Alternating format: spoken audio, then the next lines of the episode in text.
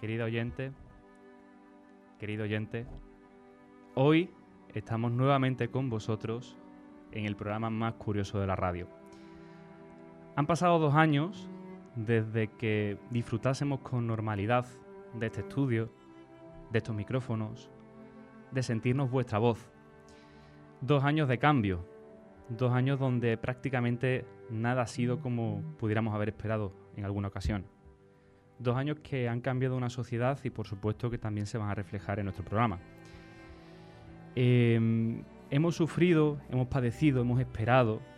Evidentemente, aún queda mucho por recorrer en esta batalla que tenemos por delante, pero nosotros queremos mm, sembrar nuestra semilla en este proceso para ayudar a normalizar una cierta precaución en nuestra vida desde hoy hacia lo que nos queda por recorrer. Por ello, volverá los martes de curiosidades, los martes de programa en directo, para sentir que nos estáis escuchando y sentir que podemos aportar algo de entretenimiento al final de un día muy largo. Desde aquí, por supuesto, queremos eh, haceros sentir nuestro abrazo en el caso de que estos años atrás no hayan sido fáciles. Pensemos en que afortunadamente todo va volviendo poco a poco, vuelven las reuniones, vuelven los abrazos, vuelven los besos, incluso en nuestra ciudad que tanto cariño le tenemos, empiezan a procesionar pasos y ya suenan de fondo sevillanas que anuncian que si todo sigue como hasta ahora, tendremos una primavera esperada. Mientras tanto, martes a martes vais a tenernos aquí de nuevo junto a vosotros. Y ahora empecemos la nueva temporada del programa más curioso de la radio.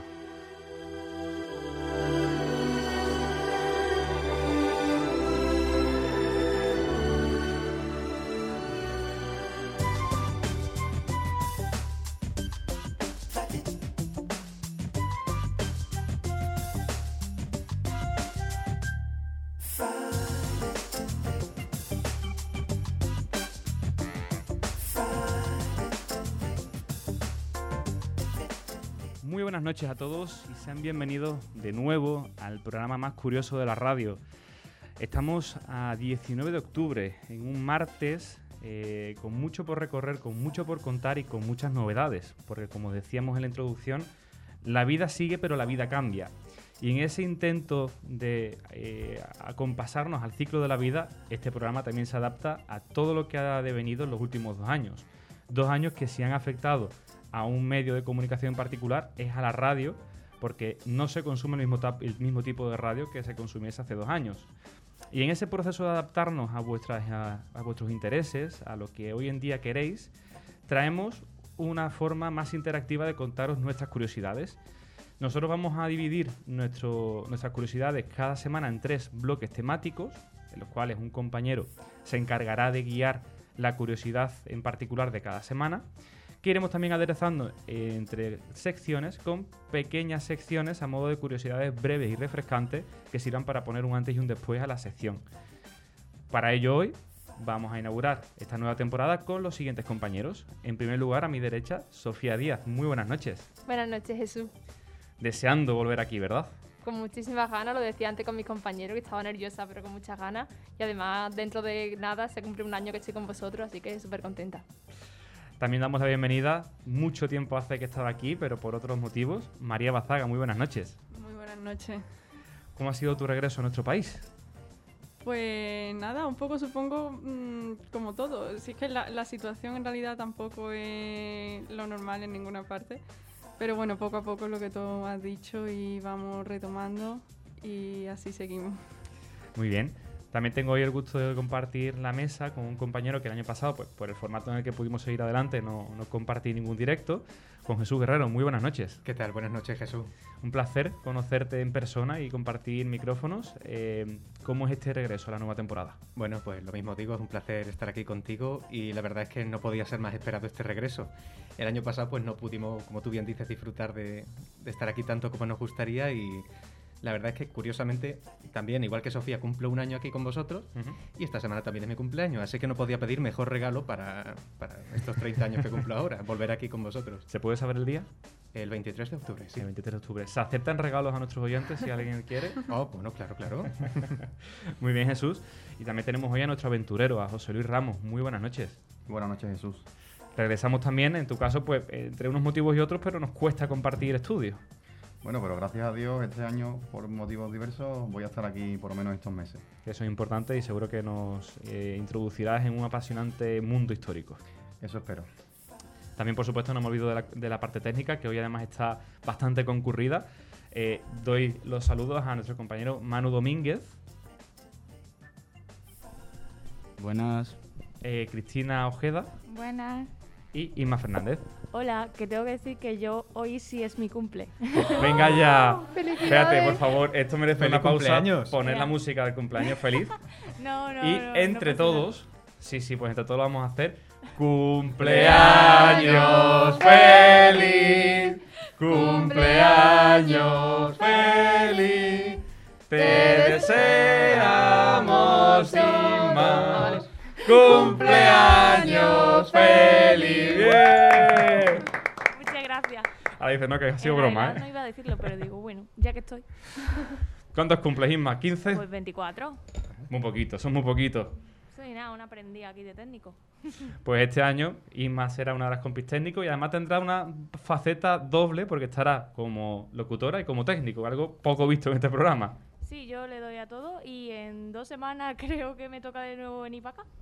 Genial, pues te escucharemos y te veremos cómo controlas los mandos de la técnica, Isma. Muchas gracias, muchas gracias a todos y por supuesto también muchas gracias a Alba, que este año no nos acompañará, pero está aquí guiando un poquito y poniendo al día a nuestros compis de la técnica.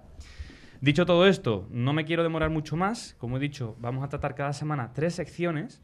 La sección que va encaminada a hablar de tecnología la hemos querido denominar El mundo que viene. Y hoy se encarga de ella Jesús Guerrero hablando del Pokémon, pasado, presente y futuro.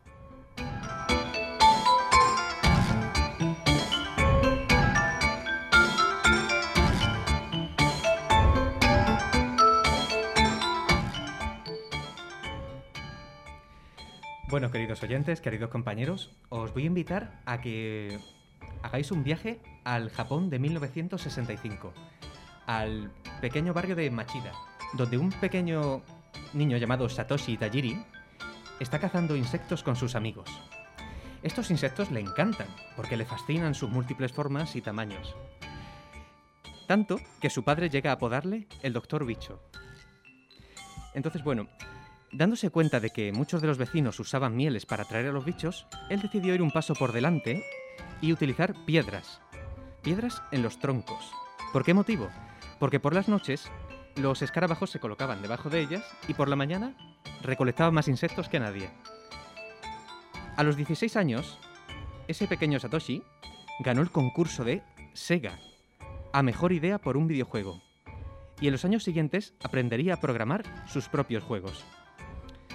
Su amor por las recreativas le llevaría en los años 80 a crear su propio fanzine, que llamaría Game Freak. Contó con el apoyo del dibujante Ken Sugimori.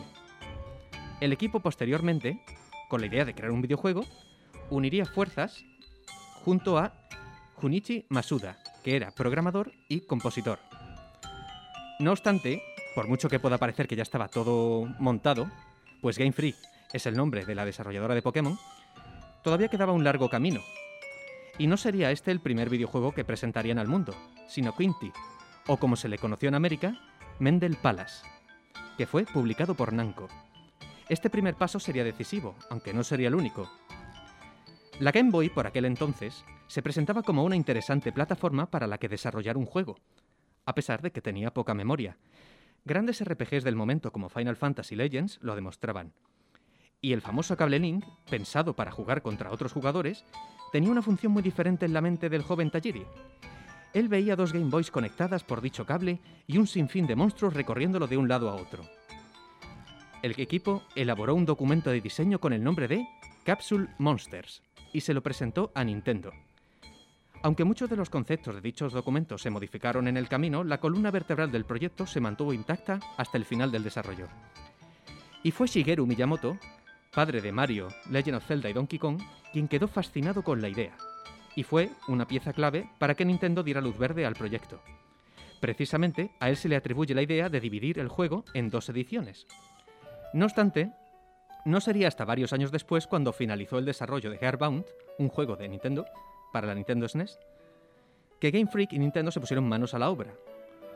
Hubo problemas para registrar el nombre de Capsule Monsters, por lo que se optó por Pocket Monsters, que contraído daría lugar a Pokémon. A pesar de los problemas que se encontraron durante el desarrollo, el juego fue terminado en octubre de 1995, pero, por diversos motivos, no se estrenaría hasta enero de 1996, perdiéndose la que hubiera sido una interesante campaña navideña. Pero ¿qué diferencias había entre el Capsule Monsters y los Pokémon a los que hoy día podemos jugar? Las ediciones que finalmente nos llegarían aquí a Europa, que fueron la roja y la azul. Lo primero, los diseños de Pokémon. Se diseñaron originalmente más de 200 Pokémon y al final quedaron solo 151.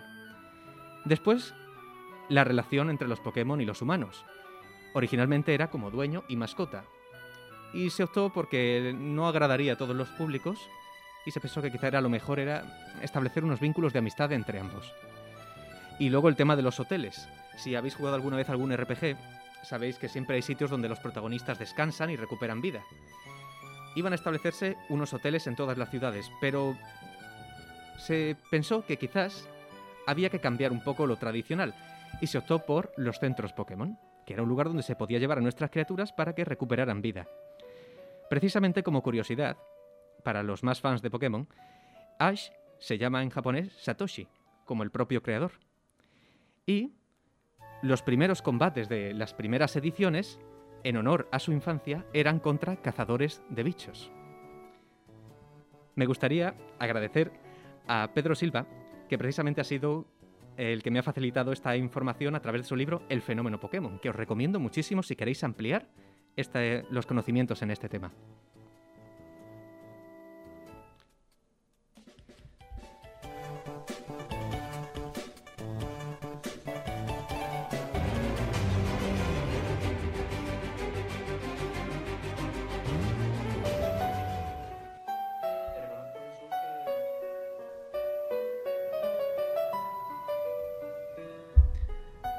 Jesús, yo te reconozco que mm, viví el inicio de Pokémon. No fui de los que lo compró en primer lugar, sino que esperó los típicos dos, tres meses hasta que fue un furor en el colegio. Ese momento tan difícil de decidir azul, rojo, no entendíamos tampoco porque había dos ediciones de un mismo juego, yo creo que tuvo que ser algo bastante innovador. De hecho, mmm, me parece una estrategia mercantilista muy buena, acorde a unos tiempos posteriores a los que se lanzó el juego. Eh, y siempre me, me, pareció algo muy mm, entrañable ese comienzo con joven chancho, ¿no? Joven chencho, el, el cazabichos, que, sí. que, tenía un Caterpillar contra el que había que luchar.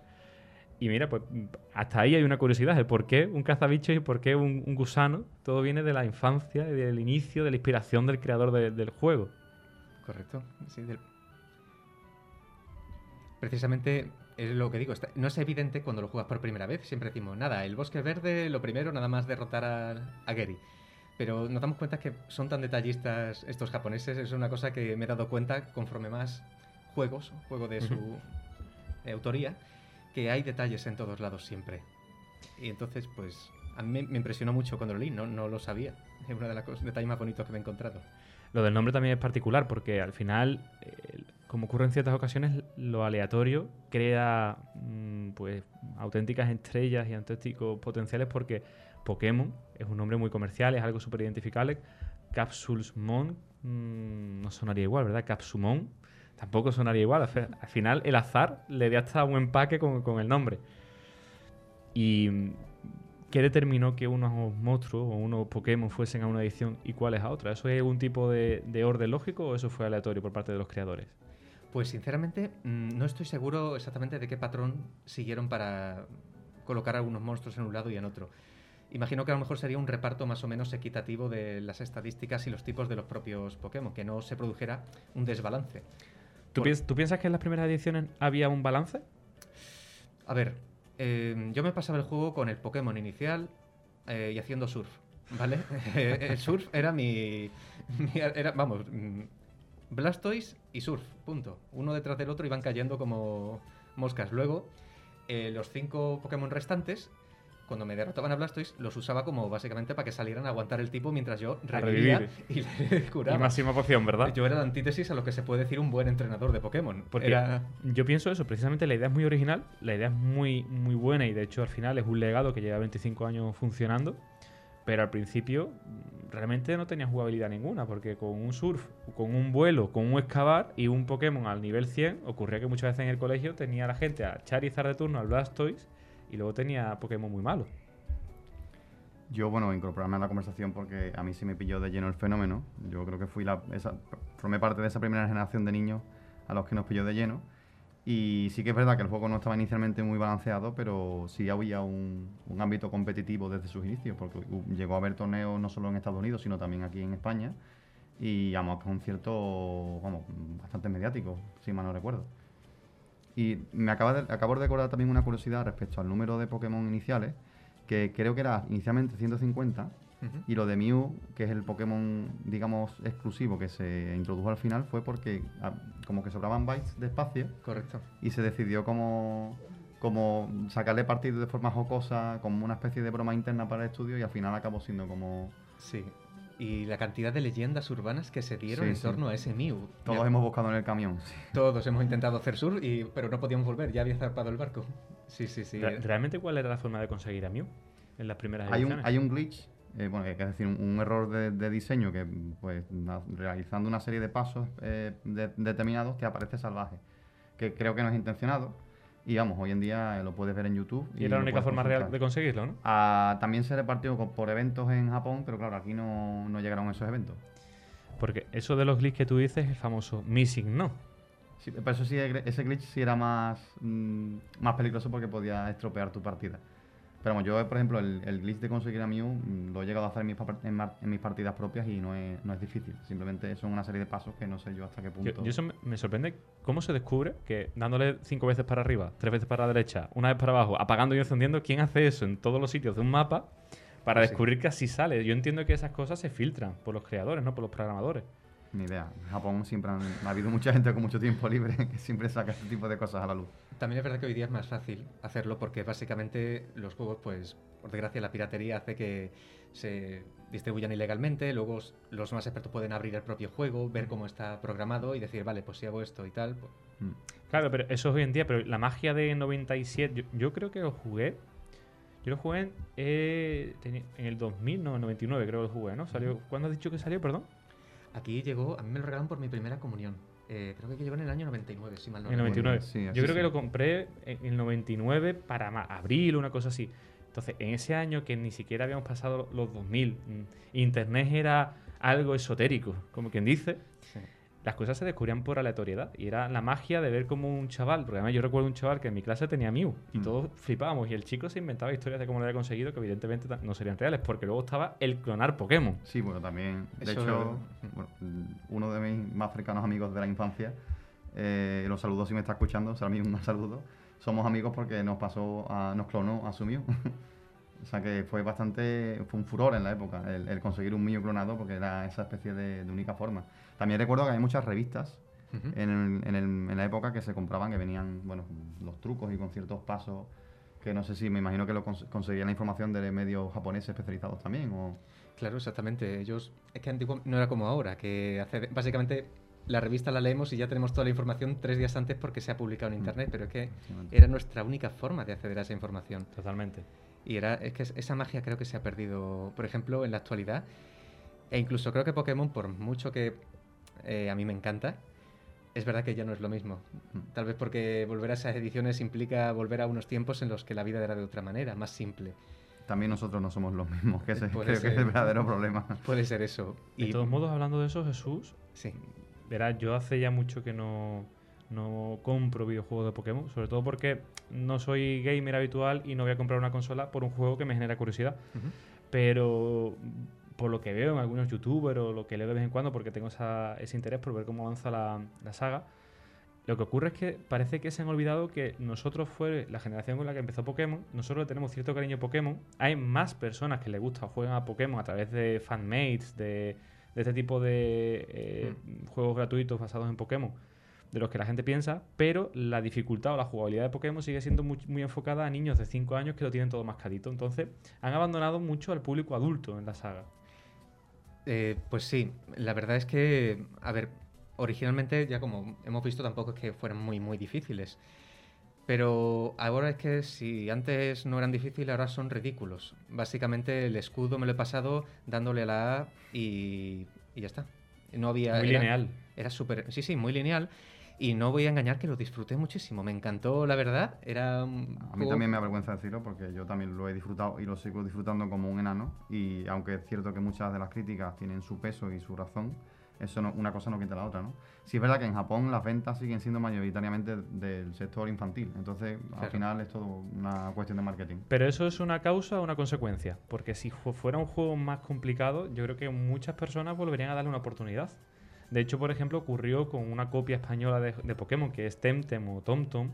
Tentem, sí. Y al ser un formato también online, que es una cosa que yo creo que no, ha experimentado lo suficientemente bien Pokémon, pues generó un aluvión de descargas y y de, y de pruebas. Porque era más complicado, también eran juegos dobles que tienen más posibilidad de combos, de estrategia. Entonces, bueno, es una forma de reenfocar el, el- el formato. Pero Pokémon se ha acostumbrado en que por llamarse Pokémon platino, por llamarse Pokémon azul, por llamarse de una forma, lo va a vender. Y como tiene que invertir poco, pues cada vez más lineales. Y yo entiendo que eso también a la gente hace que migren mucho a los fanmates. Porque, por ejemplo, está la figura de este chico que hizo el Pokémon Iberia, del eh, señor Eric Losty, que tiene un aluvión de seguidores porque el chaval se lo curra. Y es una persona sola. Y si una persona sola diseñando Pokémon lo puede hacer tan entretenido, pues gente se invirtiese en, en varios programadores buenos. Claro. Y bueno, precisamente ahora el futuro de Pokémon me resulta mm, ambiguo, un, po- un poco esperanzador, pero no sé la verdad si emocionarme o controlarme, porque por, primera vez eh, se, ha, dejado en manos de un estudio externo la elaboración de una edición. Sí es verdad que es un remake de una- unas ediciones antiguas, pero ahora Game Freak se ha centrado en lo que es elabo- elaborar un Pokémon, no diré de mundo abierto, porque ya se ha confirmado que va a ser más estilo Monster Hunter, con áreas enormes, y no, no estilo Breath of the Wild, por ejemplo, el Zelda. Entonces, mm, creo que están intentando arriesgarse, pero por otro lado también temen...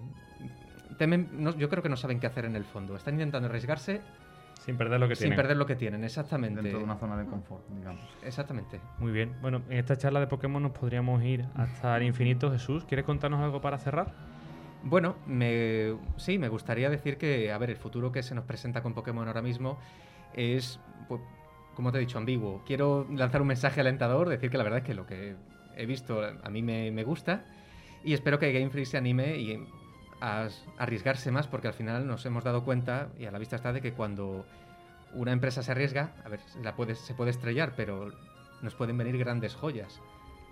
Eh, Nintendo decidió apostar por todo cuando hizo Breath of the Wild. Es un juego inmenso y a pesar de que a lo mejor no es tan complejo y enrevesado en historia como puede ser The Witcher 3, la historia la vas haciendo tú conforme caminas y con lo que te encuentras. Es algo... es llevarlo al máximo exponente. Han sido ambiciosos. Pues les animo a que hagan lo mismo con Pokémon, porque creo que puede dar unos resultados maravillosos. Y es eso. Aquí estamos los fans deseando lo- lo- tanto lo- los En nuevos una, como en los una mesa de antiguos. cinco estamos tres, que si hubiera un juego de Pokémon que mereciese la pena, seguro que lo comprábamos. Bueno, estamos cuatro. Lo que pasa es que estáis hablando y yo mm, de, de la primera generación del 99 yo no había nacido, yo me uní en la cuarta. Bueno, pues mira, me encantaría saber eso. ¿Qué, qué opinas de los remakes? ¿Tiene buena pinta para ti el Perla y el Diamante? Yo creo que sí. La verdad es que mm, eso suena interesante. Sí, a ver, a ver qué tal, a ver si, si se porta. Los debatiremos más adelante. Podemos hacer una segunda parte de, Pues sí, de sin esto y lo, y lo debatimos tranquilamente. hablaremos otro día más de, de Pokémon. Muchas gracias, Jesús. A vosotros. Y ahora llega la primera mm, microsección de la noche. Las microsecciones sí recuerdo que van a ser todas las noches las mismas, tres.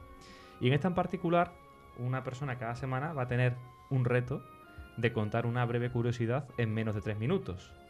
Hoy ese reto, que se llama evidentemente el reto de la curiosidad, le toca a Sofía.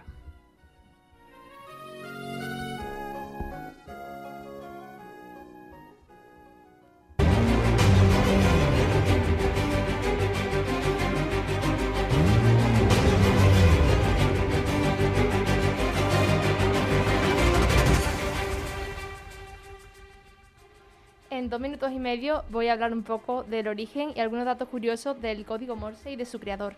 Y además voy a enseñaros cómo crear fácilmente una pequeña chuleta sin necesidad de aprenderse de memoria todos los patrones de cada letra, aunque evidentemente no sea igual de práctico ni eficaz. En el Instagram del programa, arroba toda una amalgama, podéis encontrar una foto de ese esquema que vamos a aprender a realizar por si lo queréis buscar, eh, lo queréis guardar en vuestro teléfono, porque nunca sabremos cuándo nos podría ser útil. Empezamos con una breve historia de cómo nació este código, y es que el pintor Samuel Morse eh, desarrolló el, telégrafo y este código.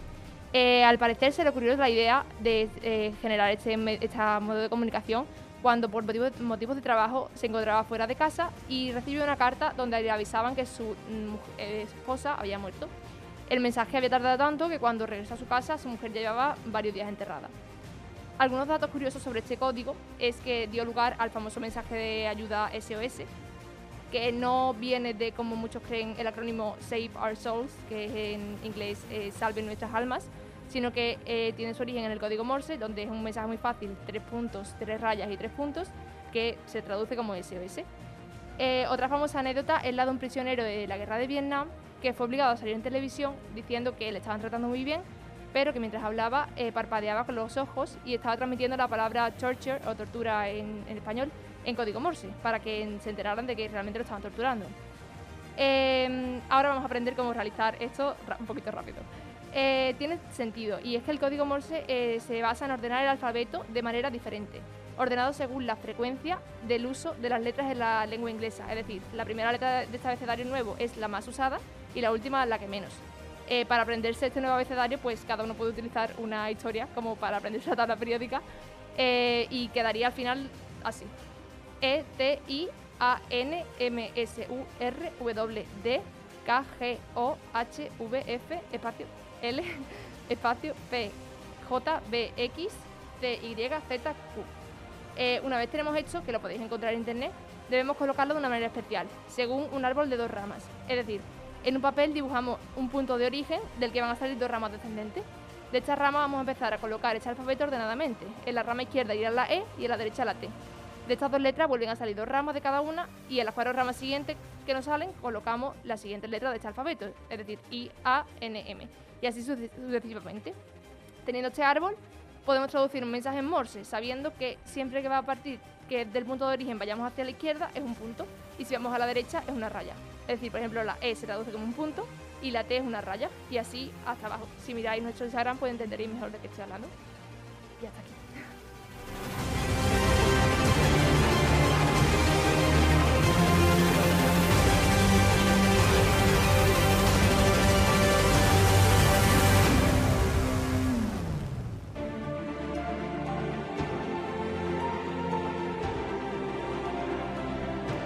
Sofía, reto cumplido. Y seguimos adelante sin parar con otra de las nuevas secciones, la sección dedicada a la historia que hemos venido a llamar la cápsula del tiempo. Hoy, con nuestro compañero José Luis Ramos, vamos a descubrir los hallazgos de Wadi al-Harf.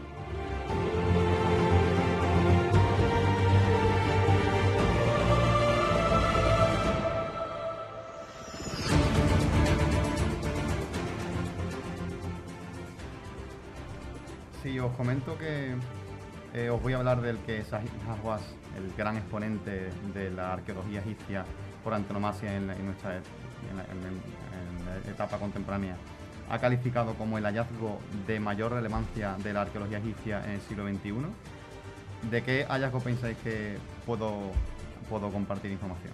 Os voy a dar una pista bastante desconcertante. No se trata de un hallazgo de índole funeraria lo cual ya rompe bastante los esquemas, porque casi todo... Todo en Egipto, ¿no? Es funerario.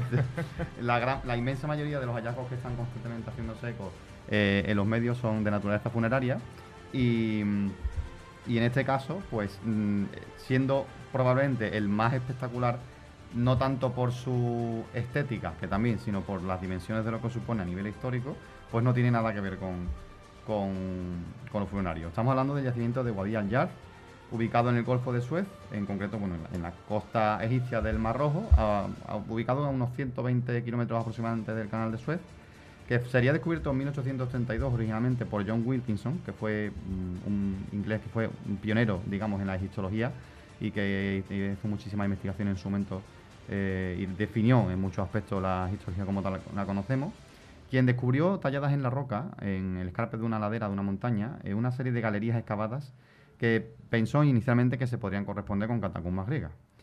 Este yacimiento fue redescubierto en 1950 por unos pilotos franceses que estaban de paso por la crisis del canal, bueno, por, no todavía la crisis del canal de Suez, pero digamos por las eh, iniciativas occidentales en, la región, eh, que empiezan de forma amateur a hacer las primeras investigaciones, las cuales se detienen en 1956, ahora sí, por la crisis del, canal de Suez.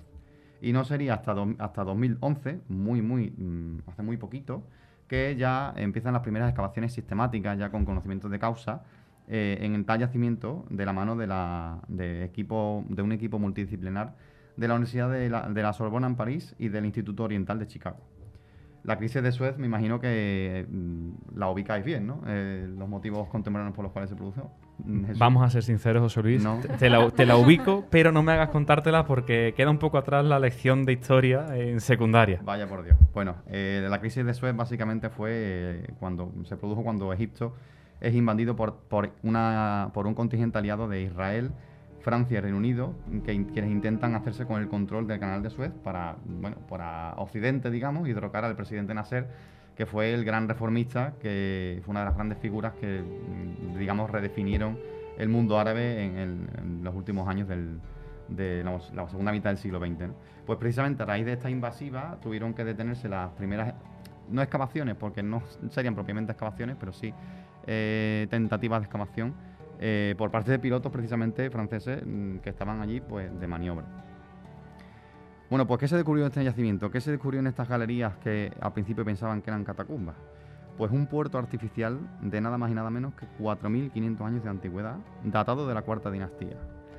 La cuarta dinastía, pues para los que no estéis muy versados en, lo mínimo en Egipto, mm, puede no sonarnos a nada. Pero si yo os hablo de la construcción de las grandes pirámides, ya intuís que no se trata de una dinastía cualquiera. ¿Está Keops por en medio? Efectivamente, Keops, Kefren y Micerinos. De hecho, Keops eh, va a sonar bastante porque es un faraón bastante, en bastante relación con este, con este hallazgo, con este yacimiento, y aunque en concreto este yacimiento no es de índole funeraria, sí revela mucha información acerca de las pirámides. Bueno, la de cuarta dinastía fue antes de ayer, del 2613 antes de Cristo al 2494. Ha pasado nada, mm, alguno que otro aún estaría haciendo la comunión. Estaba saliendo Pokémon. Sí, estaba saliendo Pokémon. estaba Satoshi todavía cazando bichos, ¿no? El abuelo de Satoshi. Eh, bueno, es una dinastía, yo creo que la más célebre de, de, toda la historia de Egipto, porque es el reino, digamos, la época de esplendor del reino antiguo, que es la primera etapa histórica de Egipto, por así decirlo es cuando se construyen las grandes pirámides, cuando ya se desarrolla finalmente el culto a Ra, al dios del sol, y cuando empieza ya a perfeccionarse la técnica de la modificación. Es decir, todos esos elementos característicos de Egipto que uno asocia automáticamente a la cultura egipcia cuando habla de ella, mm, digamos que nacen o se consolidan en esta, en esta dinastía. Bueno, pues este puerto artificial eh, constaba de un embarcadero de piedra de unos, 50, de unos 150 metros, que casualmente es visible solo en marea baja, por eso también fue un poco complicado su, identificación y en el que también se encontraron pues, diversos edificios, algunos bastante monumentales, con varias dependencias, y el susodicho sistema de galerías, eh, de las cuales se identificaron unas 20 galerías, eh, que algunas llegando a los 34 metros de largo, otras eh, 16 metros. Tenemos en cuenta que estamos hablando de galerías talladas en la roca, en la ladera de la montaña, eh, y que se empleaban generalmente para almacenamiento. El gran hallazgo de, este yacimiento no solo fue la identificación del embarcadero en sí, estamos hablando del puerto artificial más antiguo del mundo hasta ahora documentado, sino de lo que se encontró dentro de las galerías. Hablamos de restos de barcos, de restos de los, incluyendo remos y anclas, más de 100 anclas conservadas perfectamente. En Egipto la verdad que mm, da muchísimo asco, en el buen sentido, lo bien que se conserva todo, es demencial. Eh, remos, restos de cuerdas de los correajes de los barcos, anclas, ya te digo, más de 100, no solo en las galerías, sino incluso también en los edificios, algunas con jeroglíficos de los nombres de los barcos los que, a los que pertenecían, a los que iban. Y en general se trataba de galerías que se usaban como almacenamiento eh, y específicamente en donde se desmantelaban los barcos una vez acababan las expediciones en las que participaban. Eh, os puede parecer sorprendente que se hayan encontrado restos de 4.500 años de antigüedad de madera y de cuerdas, ¿verdad? Y de textiles, ¿no? Bueno, para que veáis, está os he traído para redes sociales, ¿vale? José Luis está trayendo un trocito de Egipto, ahora después lo compartiremos, en un cofre, por cierto, muy, muy propio, de restos de tela, de cuerdas, de madera. Y una semilla incluso.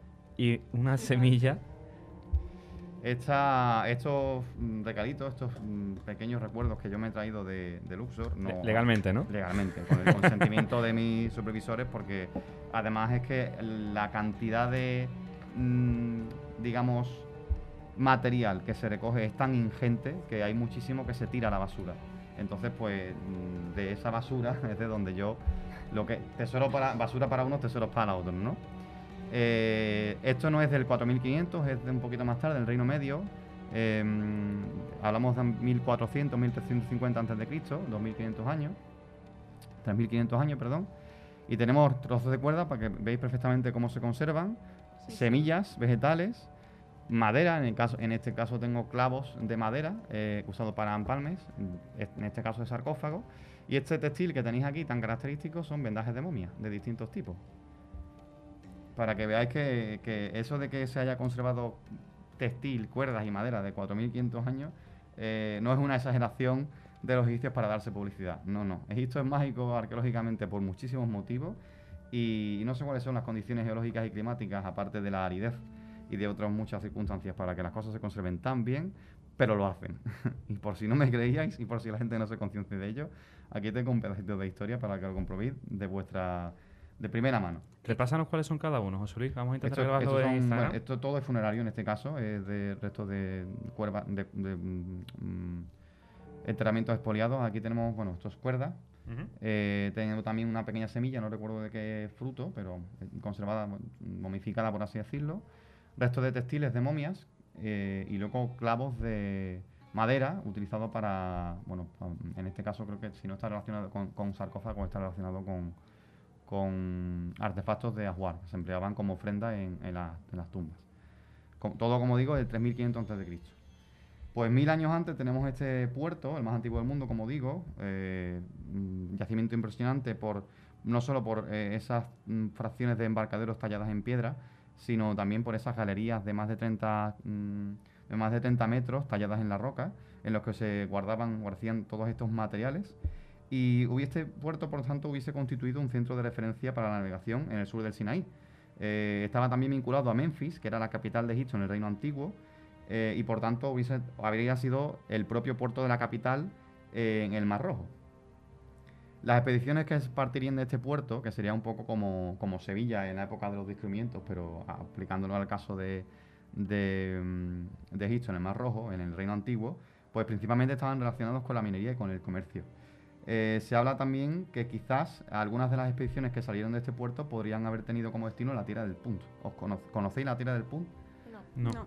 Pues la tierra del Pun es eh, un tema bastante con bastante intríngulis en la histología porque es una tierra de la que tenemos muchas referencias eh, historiográficas a través de la, de la iconografía y de los textos egipcios, pero que no sabemos exactamente dónde estaba.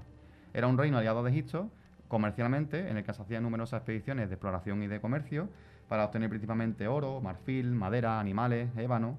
eh, y no se sabe exactamente si, estaba ubicado en Somalia, en, Eritrea, en Sudán, pero en alguna zona mm, digamos, limítrofe de África con, Egipto. Y mm, si vais alguna vez a, a Luxor, yo lo recomiendo porque está allí prácticamente todo, eh, lo que es digno de ver, aparte de las pirámides y de Abu Simbel, en, la, en uno de los relieves, de los grandes murales de relieve del templo de Hatshepsut, de la emperatriz Hatshepsut, eh, hay precisamente representada una expedición al Punt. Y además se representan los habitantes de Punt con rasgos plenamente africanos, con lo cual eso también ha ayudado mucho a identificar de dónde pudo, pudo, mm, pudo estar ubicada este país. El puerto estuvo en, uso durante más de mil años, desde el mil- 2500 aproximadamente hasta el 1400, en función a la información extraída de los jeroglíficos y las inscripciones. Y de hecho es en el reinado de Keops, el, el faraón que mandó a construir la gran pirámide tan famosa, eh, en donde se inician los orígenes de este puerto. Si esto os ha sabido poco, tengo una mala noticia para todos aquellos fans de las conspiraciones de los extraterrestres en la antigüedad, ¿vale? Ah, si alguno de vosotros teníais quizás algún intríngulo o al- alguna duda de si las pirámides las construyeron los extraterrestres, porque claro, son tan complejas que como van a ser cosa nuestra, ¿no? Porque como todos somos ingenieros aeroespaciales, pues la gente en la antigüedad obviamente era tonta. Pues eh, uno de los grandes hallazgos y el que ha sido calificado por Sahih Aguas, como decía al principio, como el gran hallazgo de la historia reciente eh, de la arqueología egipcia, es el hallazgo, aparte de numerosos de cientos de fragmentos de cerámica, de cientos de mm, papiros, precisamente del reinado de Keops, que aportan información sobre la administración y el envío de recursos del puerto y de esta zona. Es decir, tanto la gestión de los trabajadores, los recursos que se envían y se reciben, em, lo que se le da de comida y bebida y de pago a los trabajadores, las ciudades de las que vienen esos recursos, toda esa información viene en eso muy detallada en esos papiros. Y el más interesante de todos, para dar el gran colofón a, esta sección, al, reinicio de, mi sección en, en la radio, es el conocido como Diario de Merer. Que Merer era un oficial de rango medio destinado precisamente durante el reinado de Keops a este puerto. Eh, y en su diario se detallan las actividades diarias que este, con sus trabajadores, disponía de un equipo de 40, realizaba pues mm, en cuanto a viajes, en cuanto a transportes y en cuanto a labores del puerto propiamente dicho. Eh, ¿Qué información tenemos de este, de este diario? ¿no? Muy detallado porque la información en los escritos administrativos en la antigüedad es sorprendentemente detallada. Se mm, hacía una lista de los recursos que venían de tal sitio cada día, se señalaba también la estación del año, eh, etcétera. Muchísima, una información muy detallada. Por ejemplo, transporte de recursos como comida de ciudades como Heliópolis, eh, etcétera. Pero lo más impresionante es que da información sobre el transporte de los bloques de caliza empleados para la construcción de la Gran Pirámide de Keops. ¿Y cómo fue? Transportaban desde la cantera de Tura. eh, Tura es una, es- hasta- eh, actualmente es, un- es una localización ubicada a unos 30 kilómetros del Cairo. Eh, ahí había dos canteras que eran de las principales de las que se extrajeron piedra para la construcción de las pirámides y otros monumentos en la zona de Cairo en la antigüedad. Y se hacían una, una media de tres viajes cada 10 días en los que se transportaban en total unos 30 bloques de 2 a 3 toneladas. Es decir, cada mes unos 200-300 bloques se transportaban desde, desde Tura hacia Giza. Y en la- el transporte de estos, de, bueno, de estos bloques de piedra para la construcción de la pirámide, en su etapa ya final, por, lo- por las fechas del diario con las fechas de, del reinado de, Keops, pues eh, participó este Merer y dejó un testigo de ello.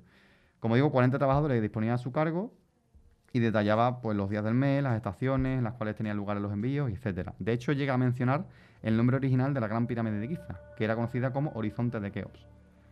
O sea que ya vemos, eh, mm, siendo discreto, porque es un yacimiento que se ha empezado a excavar hace 10 años eh, y del que no hay tanta repercusión mediática respecto a lo que hay de sarcófagos, pirámides y demás, mm, es vital, porque da una información por la que los egiptólogos han estado mm, desviviendo durante muchísimo tiempo y por la que el público, desde luego, no ha parado de especular desde que Egipto fue moda a principios del siglo, a finales del siglo XVIII. Y aparte de José Luis de confirmar el, el proceso de transporte de, de las piedras y del material que emplearon para la construcción de las grandes pirámides, ¿explica o indica luego cómo es, fue la instalación? Únicamente es eh, la adquisición ¿no? de la materia En prima. este caso no, porque se trata de, de un oficial relacionado con el tema del transporte y el envío. Entonces redacta Pero bueno, sabemos que existió al menos Claro. una forma de aprovisionarse na- Es lo que natural. están buscando ahora los egiptólogos. El, más información.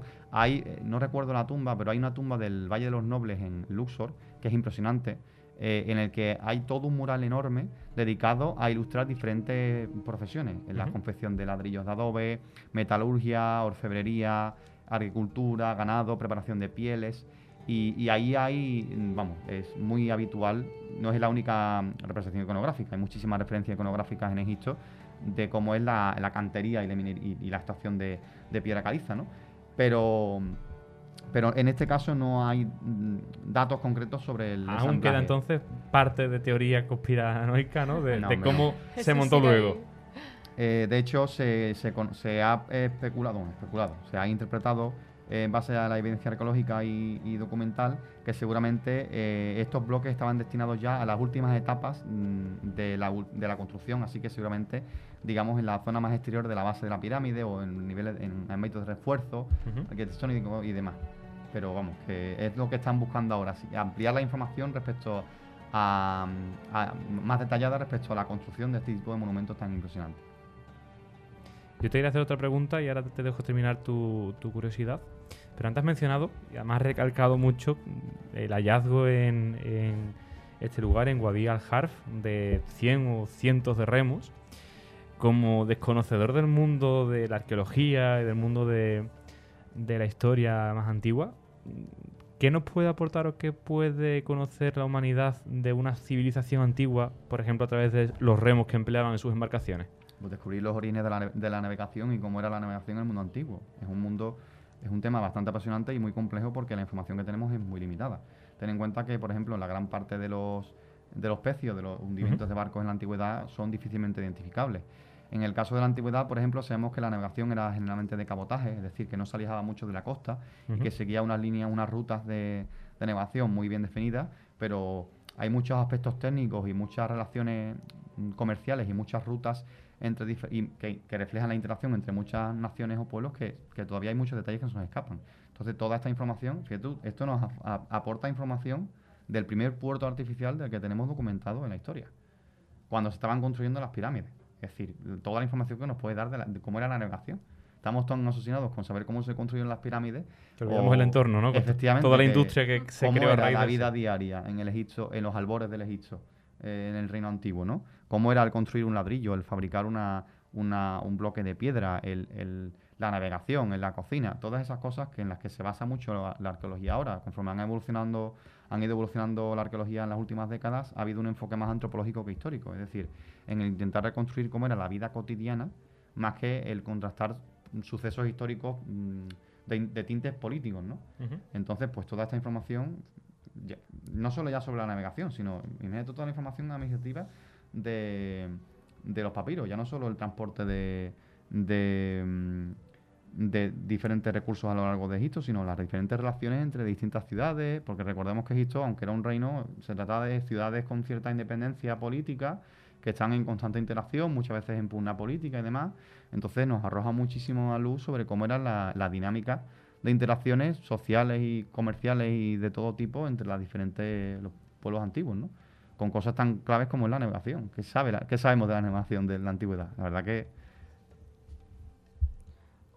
Bueno, yo solo quería añadir que es que eh, llevo un rato mirando lo que has traído y, y es lo que has dicho antes de que asco da cómo se conserva todo. O sea, las telas, es que mm, yo he visto retales mm, peores con menos tiempo.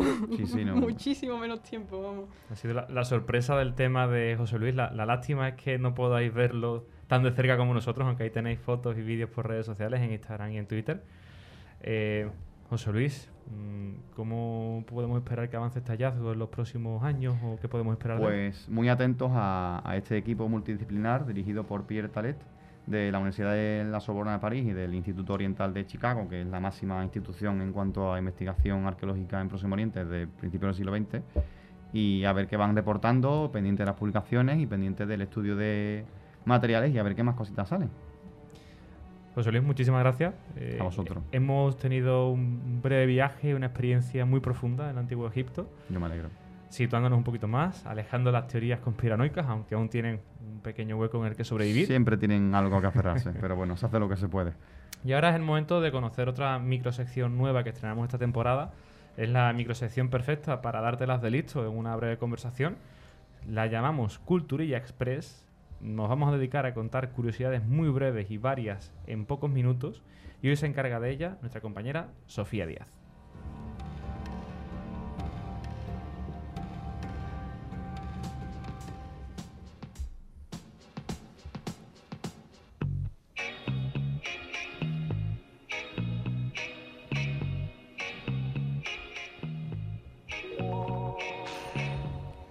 Vamos con siete curiosidades eh, súper aleatorias, sin ninguna conexión, pero a cada cual más curiosa.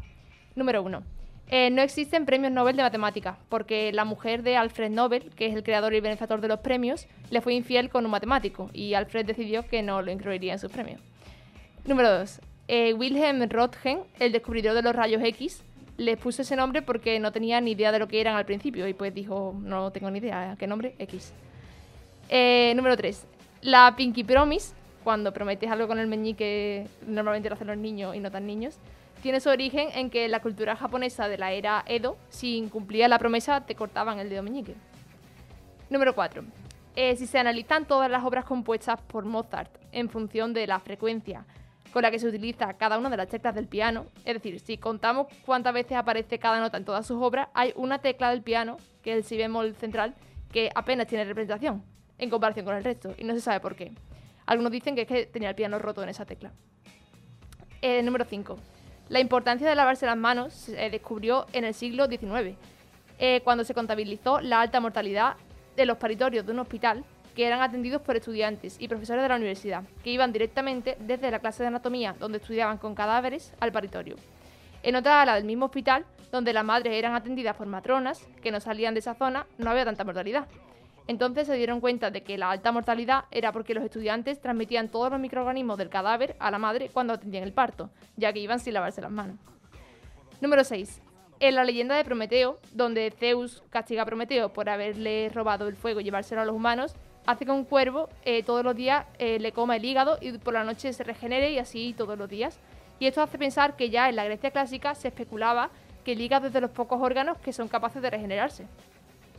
Y número 7. Si se comprimiera la historia de nuestro planeta en un año, el 1 de enero se formaría la Tierra. El 21 de marzo aparecerían las primeras formas de vida, similares a las algas. El 25 de noviembre la vida, mm, la vida conquistaría la Tierra firme. El 12 de diciembre aparecerían los dinosaurios y el 26 desaparecerían. Y el 31 de diciembre a las 11 y 49 aparecían los primeros Homo sapiens. Así que llevamos aquí tres cuartos de hora.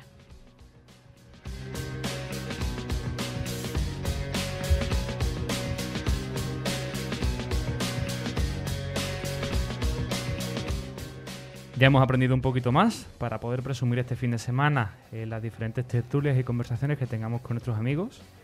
Y ahora llega el momento de conocer otra de las macrosecciones de esta temporada, la que vamos a dedicar a hablar de sociedad, de cultura, y hemos denominado como la oveja negra. Hoy se encarga de guiarnos en esta sección nuestra compañera María Bazaga con una breve lección de alemán para dummies.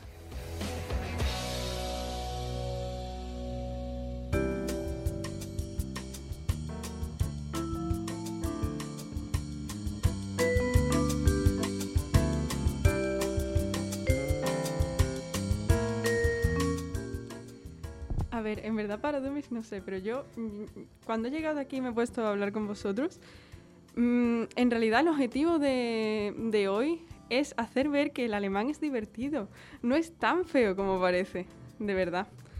Y para ello pues os he traído un juego. Además, un juego un poco especial.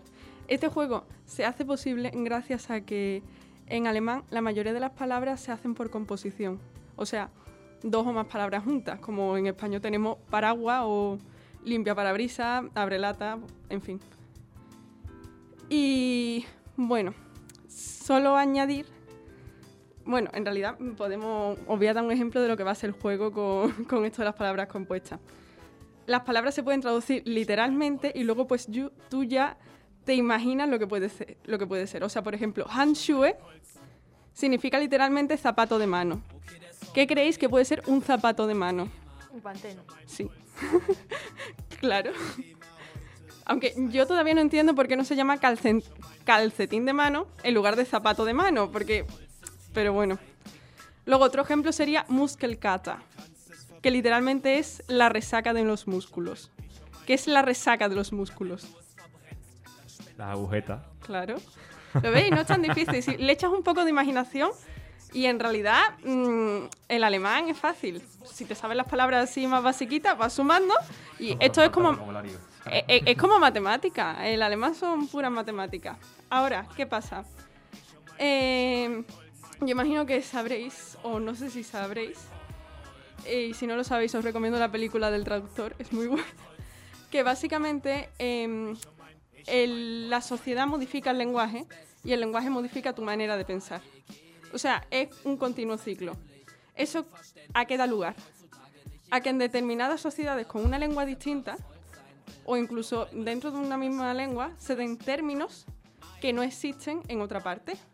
En los dialectos se ven, pero en los idiomas a veces mucho más drástico. Por ejemplo, mm, en algunos países en los que hay muchísima nieve, existen muchísimos más colores de tono de blanco y nosotros tenemos pues blanco y ya está. Pues en alemán también hay palabras que no existen en español. Algunas sí se tiene el significado, digamos. O sea, pensamos en ello y a veces usamos una frase larga para describirlo, pero no tenemos una palabra para definirlo. Pero a veces es que ni siquiera existe el concepto, entonces no lo puedes explicar. Pues el juego que yo os he traído, siguiendo esto de con lo que literalmente sería la traducción de las palabras compuestas, es especular qué puede significar esa palabra que no tiene una traducción al español. Vamos con ello entonces, ¿no? A ver. La primera es, en realidad, yo creo que de las más comunes que he traído. Se dice orbum.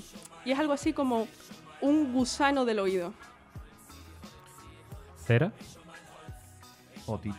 No, El, cara- el caracol, en plan. no, la no pensé, no pensé, no penséis en un concepto, pensáis en algo más Ah, abstracto. el dolor de cuando vas a una discoteca y estás con la música todo muy alta y te vas y no escuchas nada.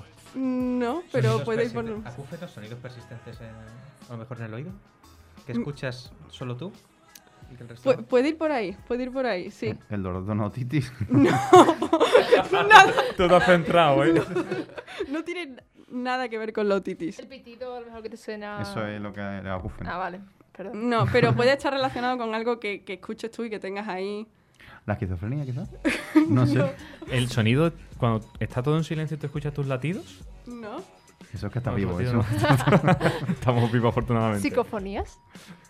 No. El zumbido del mosquito. No. es, es un sonido, digamos, que únicamente puedes escuchar tú. Y que lo tienes ahí metido. La conciencia. No. Pues yo lo voy a decir ahora, ¿eh? No te, no te rías tanto porque... Qué emocionado lo he dicho. sí. que lo he visto claro. ¿Resuelvo? Sí, por favor. Una- un intento más. Jesús, Jesús Guerrero. Ah, pues no sé, no sabría decirte. Quizás el sonido de tu propia voz, ¿cómo resuena dentro? No. A ver, ¿los compañeros de la técnica, ¿alguno tiene alguna idea? No tiene ninguna idea. Dice Manu que el pitido del oído. No. Resuelvo entonces. Resuelve. es esa canción pegadiza Venga que ya. tienes ahí y que no se va ya. y que la tienes en tu cabeza una y otra vez. Es algo así como que se te mete como un gusano, algo así como... Camilo.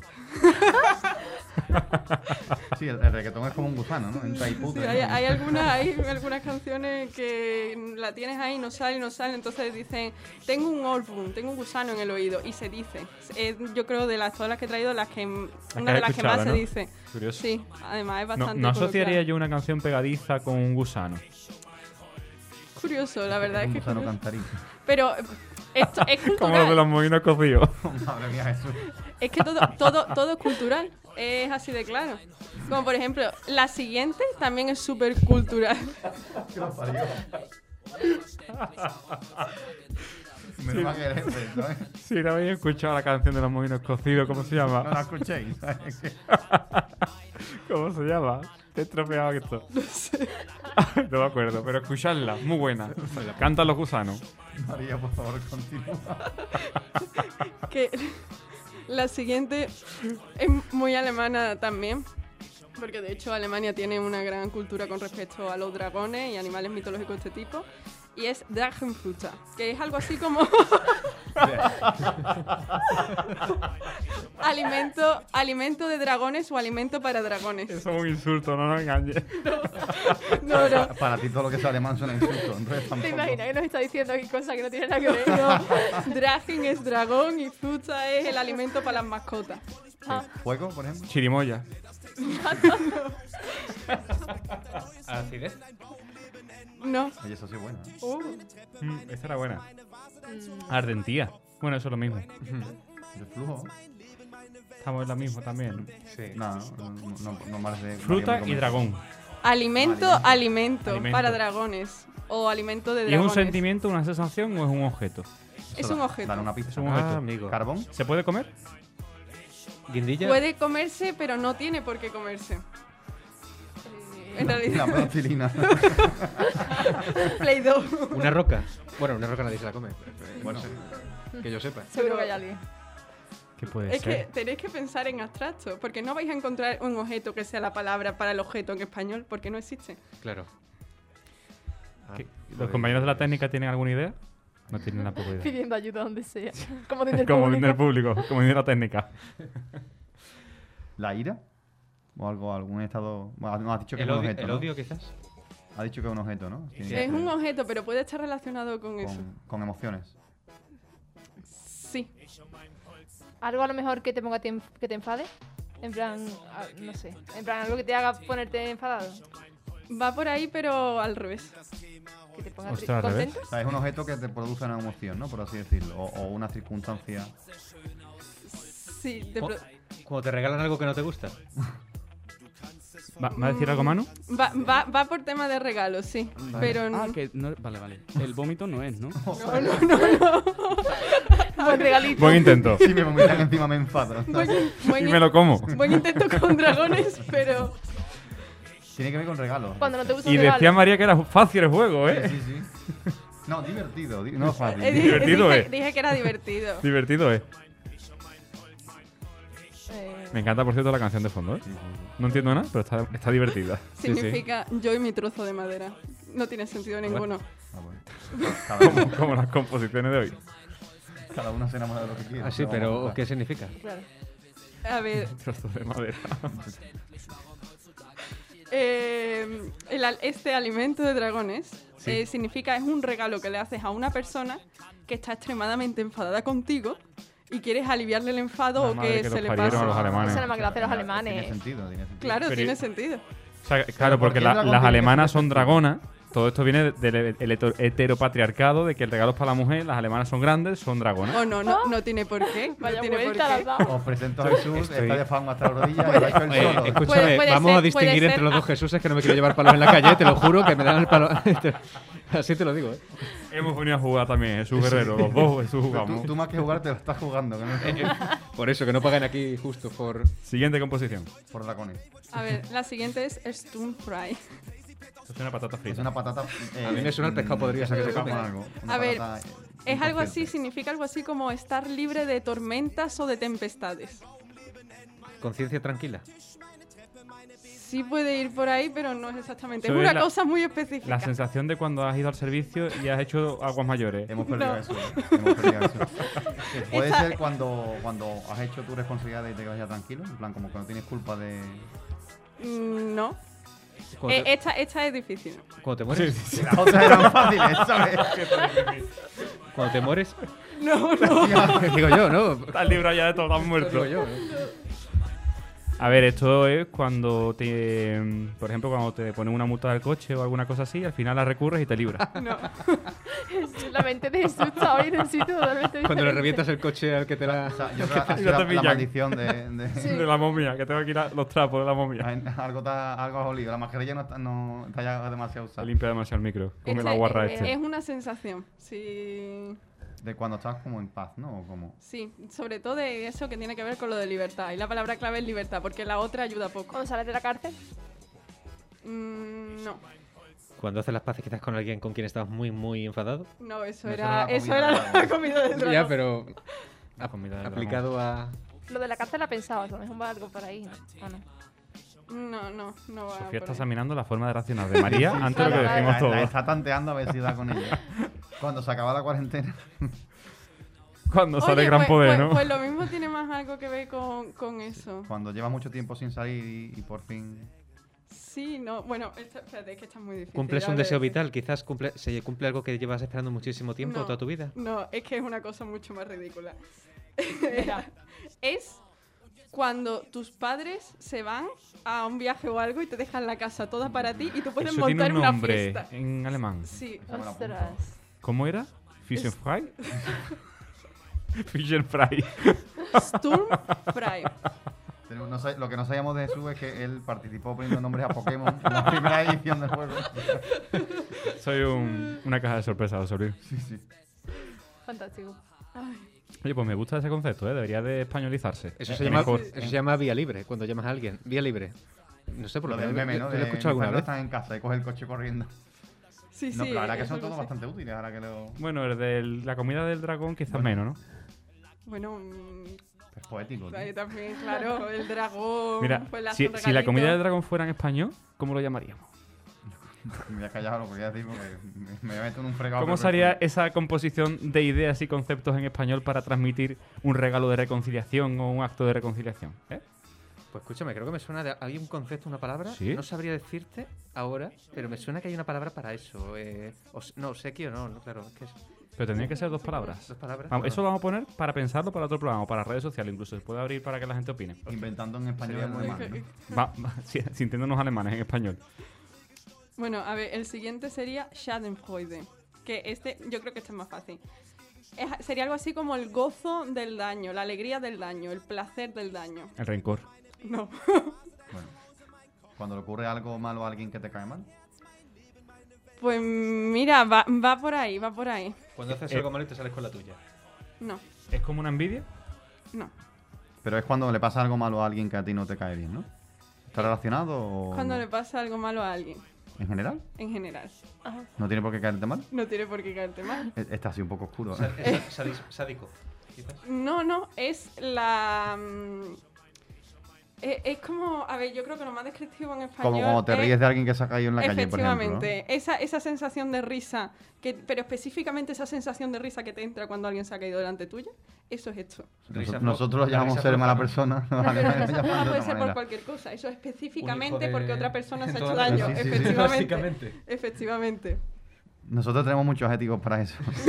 no tenemos palabras compuestas, pero tenemos muchos No adjetivos. tenemos una palabra tan específica, ¿no? Es más concepto para decir, mira, mm, Conceptos abstractos. Eres un poquito... Lo dejas ahí. De aquella manera, ¿sí? Y bueno, el siguiente es Kummerspeck, que significa grasa de la pena, algo así como la grasa de la pena. ¿Lágrimas? No. Ya tienes tú que llorar para que... sea como la grasa, ¿sabes? La grasa de la pena. La obesidad. Cuando comes mucho por tener depresión o algo de eso. Pues mira, sí. Oye, Oh, yo- Eh, no veas. ¿Tienes, tienes un tatarabuelo que se llamaba Sí. Klaus. Es con- concretamente el peso que vas engordando porque estás triste, no tiene por qué ser depresión. Sí, y come, come de mala Claro. manera, Que come no- chocolate y eso. Y es exclusivamente pues la grasilla que tiene decir, ay, esto es como speck, esto es grasa que tengo específicamente por estar triste. Este yo creo que no lo tenemos porque es el demasiado del coche. Me voy a poder comer unos helados. La grasa de la pena. Sí. Yo es que a mí no me hace falta ninguna excusa para comer helado. Esta también es más facilita, que es Vorfreude, que es ¿Es un la le- coche? Después soy yo, ¿eh? Pero soy también más fino. Me lo pega, me lo pega, tío. yo estoy ya tranquilo. Ella cogió, toca la, a Jesús ella, después. ella cogió la racha. Va, va rotando, va toca. rotando. Significa la alegría de antes. ¿Nostalgia? Añoranza. Nostalgia es una buena. No, no, ¿No? no. Mm, La alegría de antes. Sí, ¿La niñez? no, La morriña. no, ¿Melancolía? no.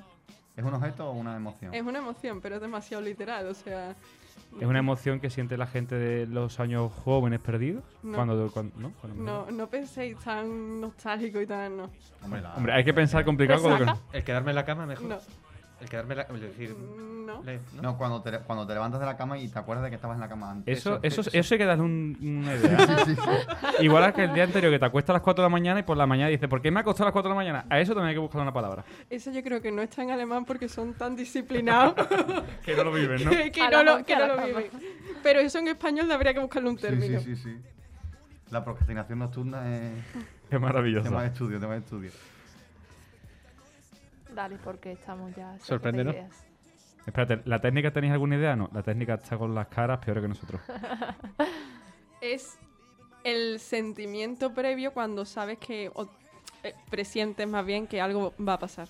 Que algo bueno va a pasar. Ah, bueno, Entonces, algo bueno. como esa especie de alegría, ese sentimiento que no sabes muy bien cómo describir, Como que cuando tiene llega el mucho viernes a las 2 de la tarde y dice que ya fin de semana. Sí, Eso. sí, eh, a- a- algo más Sí, o menos jo, así. eso tiene superpoderes, porque yo no sé cuándo va a pasar algo bueno, ¿sabes? Un presentimiento así que diga... Yo mm, presiento, por cierto, que vamos a tener pizza. Sí, ¿no? Luego lo haremos, pero yo lo presiento. Pues mira, eso sería un buen ejemplo. Ahora no tenemos, verás tú. y la liamos. Te mato. Pedidas están. ¿Tenemos más palabras, María? Mm, sí, tengo más. Tengo Ah, que ya están aquí ¡Anda! las pizzas. Que están las pizzas aquí. Luego hablaremos de nuestro amigo de sen- Dominos. el sentimiento este Esta de... la alegría A eso hay que darle un nombre también. Al olorcito de las pizzas de Dominos. Tenemos la alegría delante y del después también, ¿sabes? No sé, tengo mm, algunas más. Cuéntanos un par. Las más dos, las dos divertidas que te queden. Bueno, está, por ejemplo, bueno, divertidas me quedan para rato, pero no sé, por, más. por seguir un, voy a decir la, la más curiosa y una súper random. Vale. La más curiosa sería Fernbe, que es algo así como la pena de lo lejano o el dolor de lo lejano. ¿Relaciones a distancia? No, Mira, no era malo, ¿eh? También la chica está- ¿eh? Eh, La, Sí, la añoranza, lo que hemos dicho antes, el pasado, recordar el La, pasado. no- la nostalgia. Cuando ¿no? vives fuera de tu ciudad. no, Alejarte de una persona, el dolor que te produce tener que alejarte de una persona que quieres, pero tienes que no, Vivir alejado de la familia. no. Está por ahí, ¿eh? estamos dando al palo. Por las caras de María, como dice Sofía. El dolor de lo lejano. A ver. Yo eso es lo que siento cuando no puedo ir a ver Betty porque estoy lejos de Sevilla. ¿Echar de menos a alguien que ha muerto? No, No. Mm, este si queréis resuelvo, porque directamente el concepto no existe en español. Vale. O sea, es puramente pa- para especular y, y especular durante mucho tiempo. pues pensemos en los no alemanes, existe. es cuando quieren comerse una salchicha y no quedan en el frigorífico. No, no tiene na- nada que ver con el pasado, con acciones pasadas que hayas hecho. En español la palabra que podría usarse es nostalgia, pero no debería de usarse porque nostalgia sí se refiere al pasado. Pero es una sensación como de nostalgia que tienes por un lugar al que no has estado nunca. Entonces es de futuro, pero no es el querer Ah, bueno. visitarlo. Es como si ya hubieses estado allí. Ya entramos en el esoterismo alemán. Sí, o sea, para tener esa sensación en alemán tienes que ser medium o algo de es eso. que ¿no? está, Porque está- no- está cerca de Ámsterdam, Alemania. Entonces, pues, Exactamente. No, no te creas, son bastante. Yo he estado al lado de la frontera y eh, hay un control bastante, bastante. Sí, de la marihuana, pero la coca fluye como el duro. agua. O sea que al final comió por los servidos. Sin embargo, ese concepto Sí, sí que yo lo he pero visto en algún lado, con gente que dice, no he jugado, o, un- o ha visto una peli, un juego o algo, no ha pasado nada de tiempo y es como dice, ya siento que lo echo de menos. Es una sensación muy extraña, echar de menos quizás algo que todavía no tienes, Pero ahí sí lo conoces. Ella dice que es algo que aún no conoces. que aún no conoces. Claro. Es como si antes de jugar ese juego ya sabe que lo va a echar de menos. Sí. Es como, no sé, un alemán diciendo, Buah, la experiencia en Mallorca le tengo este sentimiento de. Y no he ha estado nunca en Mallorca. Claro, entiendo, entiendo. ¿Y la última? Y la otra sí más curiosa, pues no sé, sería Rabe Muta, que este La concepto existe. La. Rave significa cuervo. Y esto es una madre cuervo. Madre cuervo. Una mala madre, cuando una... Sí, es algo así, como, Poses- una, como una mala posesiva madre. Bueno, pero cuervo, los ojos. no, po- no, no posesiva, sino todo lo contrario. Sino que ignora que a los hijos. Es indiferente. Egoísta. Completamente indiferente a los hijos, exactamente. Ella va completamente a su bola y los hijos, pues. Anda. Pues ya que hemos hablado de Dominos, tenemos también que decir que un año más vamos a tener la suerte de que nos acompañen cada martes dando sabor al programa y compartiendo ofertas y promociones a través de nuestros micrófonos. Porque sí, ¿quién va a decir si no que Dominos un martes no es un planazo llamar para tomarte una pizza mientras escuchas las curiosidades con nosotros? Y por ejemplo ahora, pues es un delito no pedirlos porque hay ofertas en el reparto domicilio, dos medianas por ejemplo a partir de 19,90 o dos familiares desde 29,50 euros. Un regalo. Y además es una buena oportunidad para probar una pizza nueva, la hawaiana crispy, que es una pizza con piña, tiras de bacon y bacon crujiente. ¿A vosotros os gusta la piña en, en la pizza? No. No. La verdad es que no. La de Domino lo mismo la probaría, pero no. Me callo antes de que me apalen, porque veo las miradas. Yo tengo que decir que no lo he probado nunca. Pues es la mejor oportunidad, Sofía, para que pruebes la pizza con piña, la hawaiana crispy. Yo, de verdad, sois unos antiguos, unos carca. Para esto seguro que también hay algún concepto en Alemania para decir carca porque no quieres probar sabores nuevos, porque la piña en la pizza es una maravilla, el saborcito que le da. Pedirlo en Domino's. Eh, también deciros que hay diferentes ofertas con los entrantes, especialmente con los combos de alitas, con salsas y el combo de pollo con dos salsas a elegir. Nosotros en particular eh, estamos muy cerquita del Domino's Pizza de Pino Montano, que es quien nos eh, trae los ricos sabores de cada martes. Ellos se encuentran en la calle Estrella Beetlejuice, en el número 14, aquí en Pino Montano. Podéis llamar para hacer pedidos al 955 57 2330, pero igualmente en toda la provincia de Sevilla tenéis 17 restaurantes de Domino's. Podéis buscar el más cercano a través de su página web en dominospizza.es. Y nosotros ahora vamos a conocer la última mini sección del día, ya será el cierre de esta primera parte del programa, que hemos llamado El protagonista burlón y consiste en descubrir un personaje protagonista de cada día. Hoy lo realizará nuestro compañero Jesús Guerrero.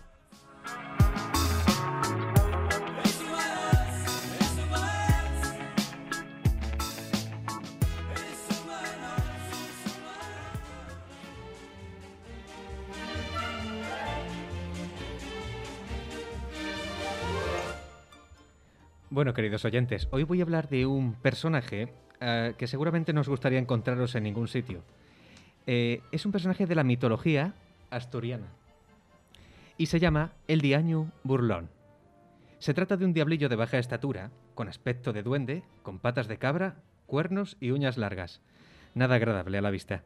Aunque puede cambiar de forma, convirtiéndose en un niño, en un bebé e incluso en animales corrientes. Tiene más de burlón que de diablillo, pues su finalidad es asustar a los caminantes, incordiar y, pues como su nombre indica, burlarse de todo el mundo. Eh, le da miedo el nombre de Dios, así que si algún día os encontráis, vais por Asturias, por un camino y os aparece, pues ya sabéis, proclamadlo a los cuatro vientos y ya veréis qué rápido se marcha. Y son famosas sus tratadas en el oriente asturiano. Se cuenta que a un mozo que volvía de cortejar, encontró un burro que al montarlo le llevó muy lejos mientras se reía. Nada sospechoso, ¿verdad? Pues resulta que cuando el burro le llevó a muy lejos, le tiró al suelo y le dijo, Ahora tocate llevarme tú a mí.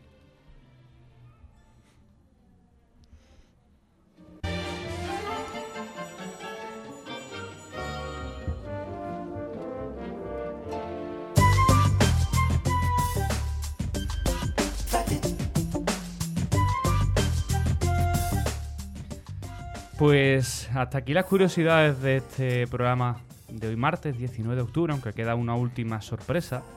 Pero vamos a cerrar eh, el programa de hoy despidiendo a nuestros compañeros muy brevemente. Sofía.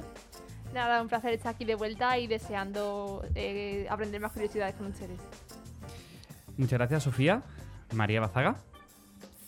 Pues nada, eh, básicamente lo mismo que ha dicho mi compañera, es todo un placer volver a estar aquí, volver a estar en el estudio y nada, esperamos seguir aprendiendo con todos nuestros oyentes. Ha sido muy divertido. Eh, Nos has dado el momento de risa del final, que, que está muy bien. Un martes tan tarde, reírnos un poquito, que eso es salud. Jesús Guerrero. Pues quería agradecer a los oyentes por estar ahí y a la organización pues por permitirme también poder compartir estos momentos con vosotros, que es, es una maravilla estar con gente tan encantadora y de la que se puede aprender tanto. Así que un placer. Y aprenderemos buscando en Asturias al Diablillo Burlón. Sí. José Luis, mm, qué maravilla de, de Egipto que nos has traído. Pues yo me alegro que haya gustado. Yo No, simplemente. no hemos hablado también de que traes aquí un juego de Medieval, del que Sí, poco se ha mencionado, ¿eh? Porque, bueno, en la sección de, de Jesús quizás se iba a enfocar un poco al final más a, a una conversación sobre videojuegos un poco más general, pero bueno, por si acaso, eh, estuvimos hablando en el grupo de- del programa de juegos que nos marcaron y yo he venido presumiendo de, de un juego que me marcó a mí especialmente, que es el Medieval, que Ujú. es un juego de aventuras de un muerto viviente. Y nada, pues lo he tenido aquí acompañándome por si las moscas. Y el muerto viviente que has traído son restos de trapos de, de momia. La verdad que, en fin, la cara tira al monte, ¿no? Nada, sumarme a los agradecimientos y a la, y a la mm, ilusión expresada por mis compañeros. Estoy encantadísimo de estar aquí y, y nada, espero que, que la, que la cosa pueda seguir adelante sin ningún contratiempo y, y seguir compartiendo curiosidades cada noche. Muchas gracias, José Luis. También despedir a nuestros compañeros de la técnica, a Manu Domínguez, a Inma Fernández y a Cristina Ojeda. Muchas gracias a los tres. Gracias, hemos estado aquí muy bien acompañados, la verdad. Hoy, vamos, no, no os podéis quejar y además con una cumpleañera, ¿eh? que esto no, no ocurre todos los martes. La. Nosotros tenemos dos pequeñas sorpresas. La, la principal, bueno, ahora lo contaremos, pero mm, el martes que viene va a ser un programa especial, un programa diferente, porque se acerca el Día de los Muertos, el día de Halloween. Y aquí, mm, de los que estamos precisamente en el programa de hoy, tres hemos estado semanas atrás investigando lo paranormal. ¿Qué habremos encontrado? ¿Qué habremos descubierto? Pues el martes que viene no lo perdáis porque va a ser un programa terroríficamente curioso. Y la gran sorpresa, que todo en amalgama se acaba por hoy. Pero ahora empieza un nuevo bloque temático, un nuevo programa que está vinculado al matriz, en el cual vamos a hacer todo lo que nunca hemos hecho. Vamos a criticar y a debatir sin callarnos nada, sin dejarnos nada atrás sobre temas controvertidos de actualidad. Lo hemos llamado En el ojo de la amalgama.